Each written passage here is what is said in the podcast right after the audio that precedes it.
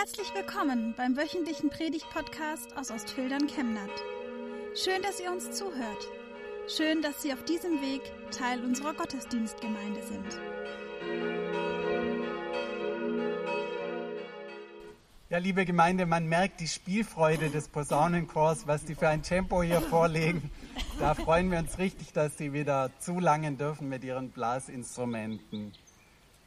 Liebe Gemeinde, mein Sohn hat mich gefragt, warum gibt es eigentlich den Pfingstmontag? Gute Frage. Zweite Feiertage sind eine wunderbare Sache, wenn man nicht arbeiten muss. Ich habe eine ganz einfache Theorie, die ich jetzt nicht nachgeprüft habe, aber früher gab es für die Bauern eigentlich nie eine Pause, außer sie hatten ein kirchliches Fest. Und der Sonntag war ja eh frei. Wenn man jetzt Pfingsten nur Sonntag gefeiert hätte, hätten die gar nicht gemerkt, dass etwas Besonderes stattfindet. Dann musste man ihnen einen zweiten kirchlichen Feiertag geben. Weihnachten hatte früher sogar drei. Also die hohen Feste sind bei uns alle markiert durch einen extra erzwungenen kirchlichen Feiertag. Und das genießen wir und feiern auch einen Gottesdienst dazu und lassen uns als Kirchen eigentlich immer etwas Besonderes einfallen. Ich finde es wunderschön, hier so viele Menschen zu sehen, fröhlich vereint, egal ob in der Hitze hier vorne oder im Schatten dort hinten am zweiten Feiertag, den wirklich fast alle frei haben. Pfingsten, ein großes Fest in aller Munde. Jeder weiß das, es sind bald Pfingstferien. Aber wenn man Leute fragt, was ist eigentlich Pfingsten, dann geben 61 Prozent, hat eine Umfrage ergeben, die falsche Antwort. Immerhin 17 Prozent denken, das hätte irgendwas mit der Himmelfahrt zu tun. Dabei ist Himmelfahrt doch ein extra Feiertag, der schon hinter uns liegt. 23 Prozent sind so ehrlich, immerhin jeder Vierte, und sagen, ich habe keine Ahnung, was Pfingsten bedeutet, vielleicht irgendwas mit Frühling oder so. Eine Umfrage unter uns würde sicher bessere Ergebnisse bringen. Da bin ich mir sicher. Schließlich haben viele auch gestern den Gottesdienst miterlebt am Pfingstsonntag. Ich würde übrigens für so eine kleine persönliche Statistik, seien Sie mal ehrlich interessieren, wer war denn gestern schon im Gottesdienst, egal ob wirklich in der Kirche mit Abstand oder von zu Hause aus? Hand aufs Herz. Hey, wow. Eine gute Quote. Das ist schön. Dann machen wir gern weiter doppelte Feiertage als Kirche. Zwei Feiertage. Da wurde über Apostelgeschichte 2 gepredigt. Das ist ja die Kerngeschichte zu Pfingsten. Die kennt wahrscheinlich jeder, die lernt man in der Grundschule. Wie war das? Und wenn man dann ein bisschen Ahnung hat, kommt manchmal so eine Antwort, da war irgend sowas mit den Feuerflammen auf dem Kopf. Wenn man Bilder sieht von Pfingsten, ist das am leichtesten darstellbar. Nicht der Wind, der hier schon bei uns reingefahren ist, wo man ein paar Blätter zeigen kann, die sich bewegen. Nein, diese Feuerflammen sind das Entscheidende über den Häuptern der Jünger. Wenn ich jetzt eine Umfrage machen würde, wie oft die Pfingstgeschichte eigentlich in der Bibel steht, das wäre auch spannend. Gibt es denn noch eine Pfingstgeschichte, eine andere als in Apostelgeschichte 2? Und wo steht sie? Bibelkundige vor. Vielleicht hat einer gespiegelt. Nein, das Pfingsten des Neuen Testaments. Natürlich. Unser heutiger Predigtext. Im Johannesevangelium gibt es eine ganz eigene Pfingstgeschichte, eine sehr besondere. Sie steht in Johannes 20 ab Vers 19. Ich lese sie uns nach der Übersetzung der Basisbibel.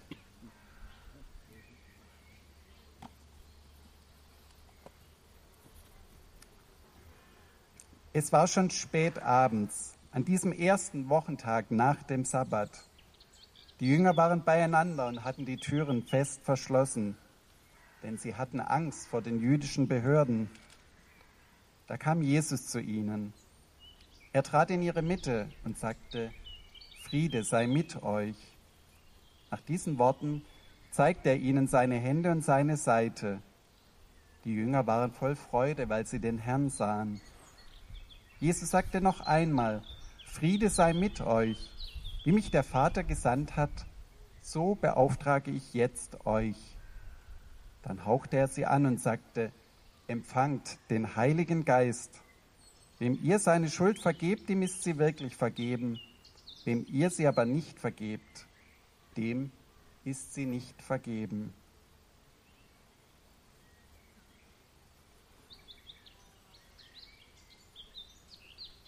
Wer hätte es gekannt und erkannt? Diese Pfingstgeschichte nehmt hin den Heiligen Geist. Es ist eine Pfingstgeschichte im Dunkelfeld unserer Wahrnehmung. Wie bekannt ist die Ostergeschichte direkt davor, wo Jesus Maria Magdalena begegnet, wo sie ihn zuerst für einen Gärtner hält und dann, wo Jesus liebevoll Maria zu ihr sagt, erkennt sie ihn, ihren Herrn. Wie bekannt ist auch die Geschichte danach, nicht zufällig eine meiner Lieblingsgeschichten, Thomas. Er hat das Pfingsterlebnis verpasst, war nicht dabei, als Jesus seine Jünger anhaucht mit Heiligem Geist und er zweifelt und sagt, selbst die Löcher von den Nägeln an seinen Händen will ich sehen, mit meinem Finger will ich das fühlen, dass Jesus wieder da ist, dass er lebt. Ich will meine Hand in die Wunde an seiner Seite legen, sonst glaube ich nicht. Und dann kommt Jesus noch einmal in den Jüngerkreis und Thomas, der Zweifler, darf sich selbst überzeugen, darf Jesus anfassen, seine Wunden berühren und merkt, Jesus lebt wirklich.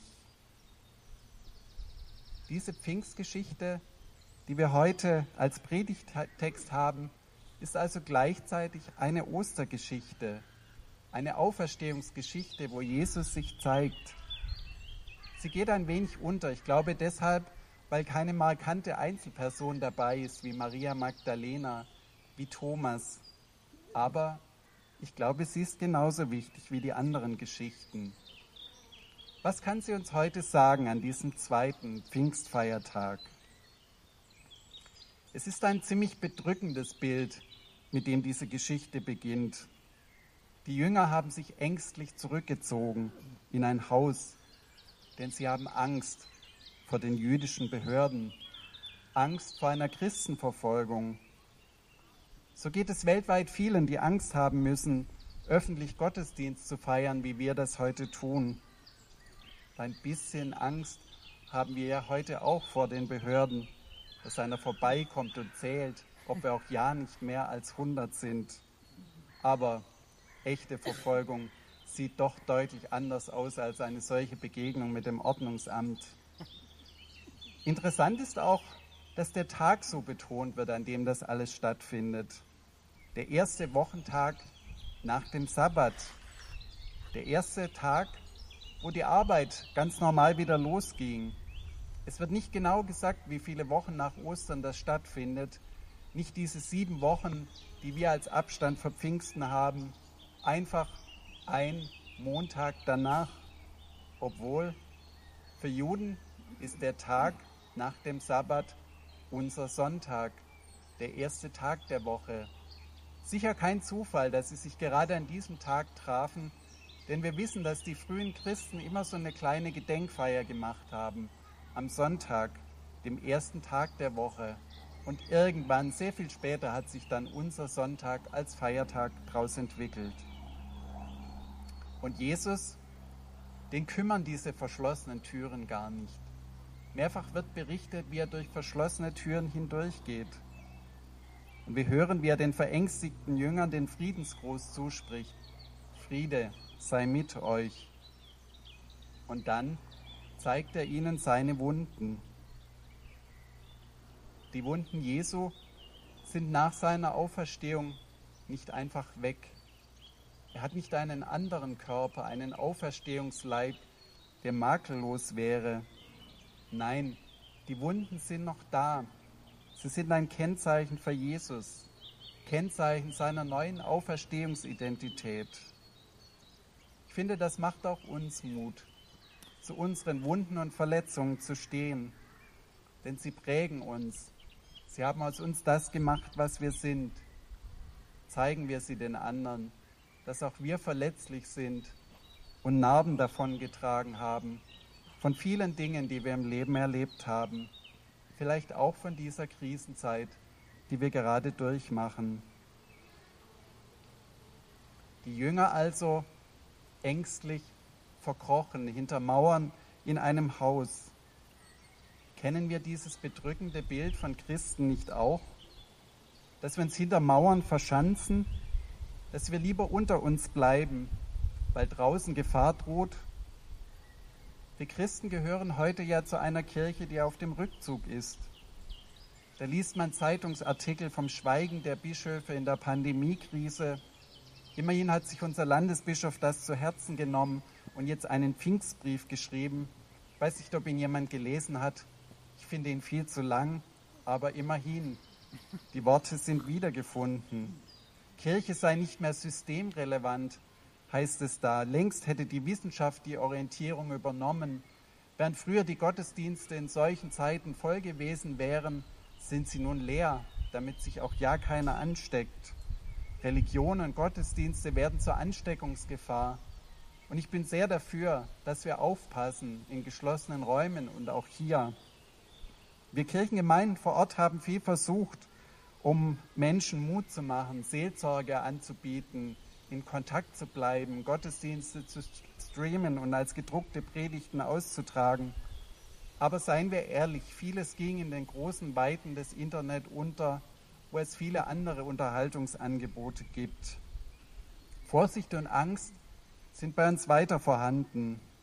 Wir sortieren uns jetzt in mutige und ängstliche, in Lockerungsfanatiker und Vorsicht ist die Mutter der Porzellankiste Vertreter. Wir greifen uns gegenseitig an, weil die Nerven blank liegen. Dabei bedroht das Virus uns alle. Alle müssen wir damit umgehen. Und unser gewohntes Leben ist noch sehr weit weg von uns. Der Rückzug aus Angst hinter Kirchenmauern ist falsch. Pfingsten lässt uns aus dem Häuschen sein. Pfingsten sprengt die kauernde Gemütlichkeit, die nichts mehr wagt, die still abwartet und Tee trinkt, bis die Bedrohung vorüber ist. Pfingsten schenkt uns Auferstehungsfreude ins Herz und den Mut, nach draußen zu gehen, mitten unter die Menschen, die von Jesus noch nichts wissen oder nichts von ihm wissen wollen. Und dann kommt es zu dieser interessanten Szene. Jesus haucht seine Jünger an und sie empfangen so den Heiligen Geist. Schon gestern hatten wir es von diesem Wind, diesem Rauschen, das für den Geist Gottes steht, Ruach auf Hebräisch. Der Hauch seines Mundes, von Gottes Mund, hat Macht, schöpferische Macht. Im Psalm 33 lesen wir, der Himmel ist durch das Wort des Herrn gemacht und all sein Heer durch den Hauch seines Mundes.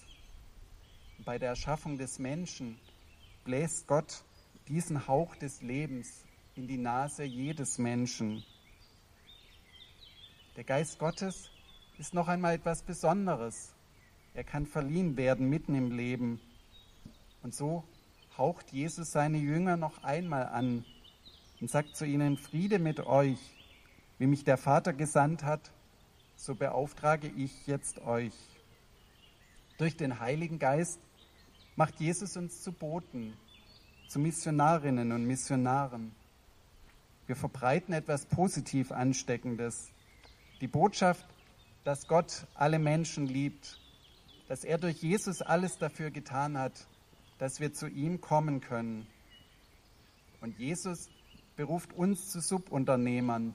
Er lässt uns mitmachen, schickt uns hinaus in die Welt, sodass wir wie er zu Superspreadern der ansteckenden Liebe Gottes werden. Wir sind berufen, Multiplikatoren zu sein in dem großen Netz, das Gott selbst auswirft in unserer Welt. Wie sieht das nun konkret aus? Ich denke da an einen früheren Kollegen von mir. Der hatte eine halbe Stelle bei der Landeskirche, ein sicheres Einkommen, aber nebenher eine Leidenschaft für die Arbeit unter Flüchtlingen in Kroatien und Bosnien-Herzegowina, dort wo viele stranden, die wir nicht ernst nehmen, die wir draußen halten wollen. Und er hat diesen Job aufgegeben, um sich ganz dieser Arbeit zu widmen und ist jetzt auf Spenden angewiesen.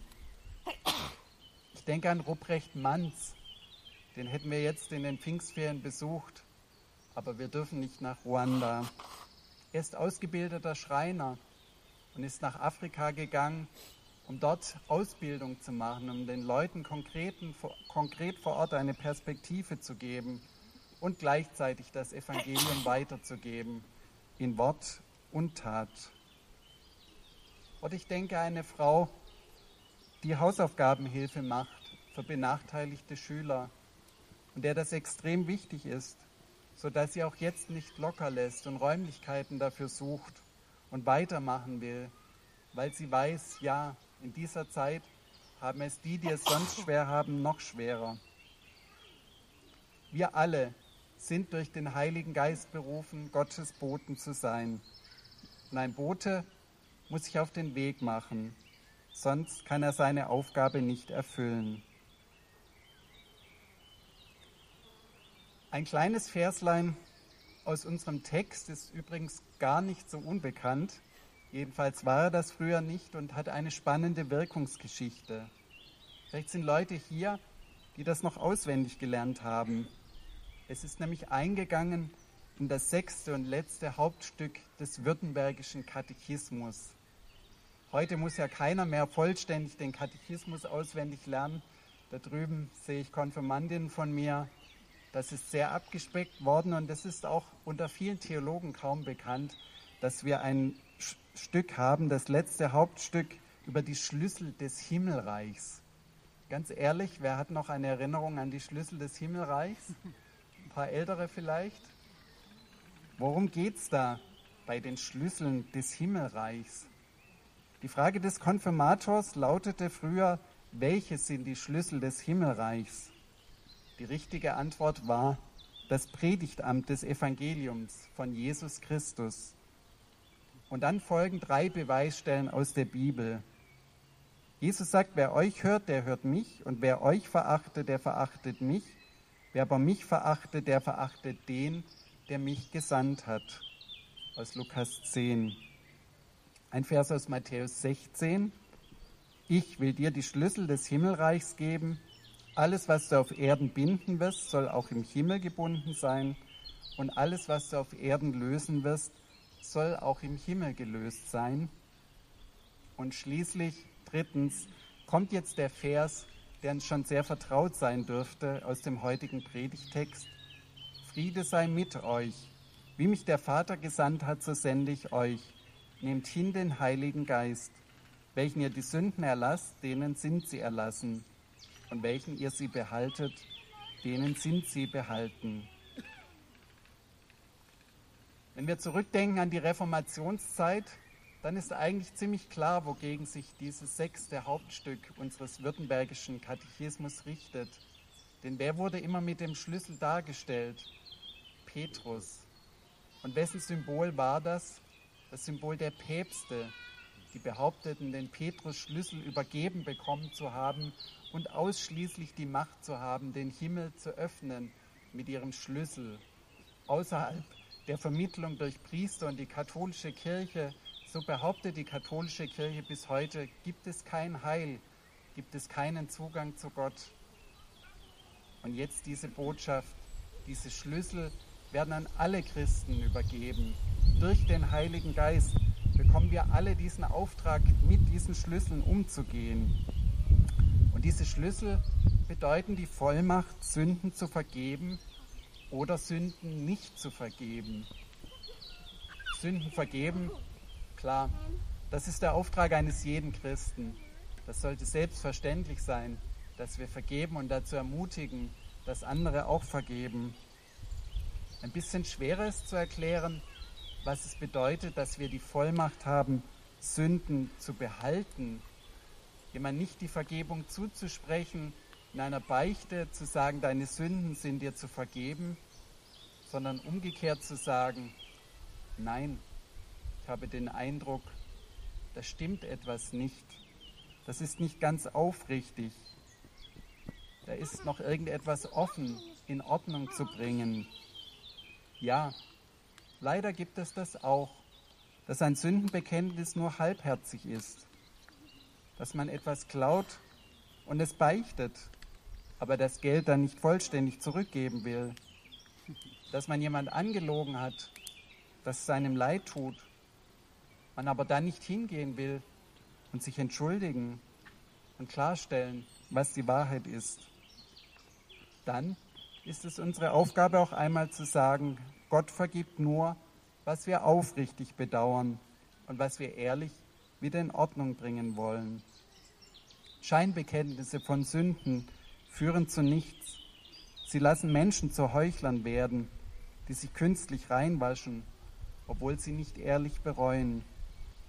Aber ich glaube, dieser zweite Fall dürfte doch deutlich seltener sein, dass wir sagen müssen, ich glaube, diese Sünde vergibt Gott nicht, als umgekehrt, dass wir jemandem die Sündenvergebung zusprechen, die Liebe Gottes, der ein vergebensbereiter Gott ist. Was kann jeder nun mitnehmen von diesem Pfingstmontag, von diesem Predigtext im Dunkelfeld der Bibel? Was kann man mitnehmen, wenn wir wieder auseinandergehen, hinein vielleicht in eine erholsame Zeit oder schon wieder in den Alltag? Vielleicht ist es wirklich der Mut, einmal aus dem Häuschen zu sein, vor Freude über Gott und Jesus, Ungewöhnliches zu wagen, sich unter Leute zu mischen, vor denen man auch Angst und Respekt hat, wie man dort ankommt, wenn man von Jesus erzählt. Vielleicht ist es der Auftrag, wirklich Bote zu werden, etwas weiterzugeben von Jesus. Oder der Auftrag, Sündenvergebung zuzusprechen, Beichte abzunehmen und auch mal kritisch zu sein, wenn allzu schnell von Vergebung geredet wird, aber Dinge nicht wirklich bereinigt sind. Lassen wir uns diese Kraft des Heiligen Geistes schenken, dieses Angehauchtsein von Jesus, von seinem Heiligen Geist. Amen.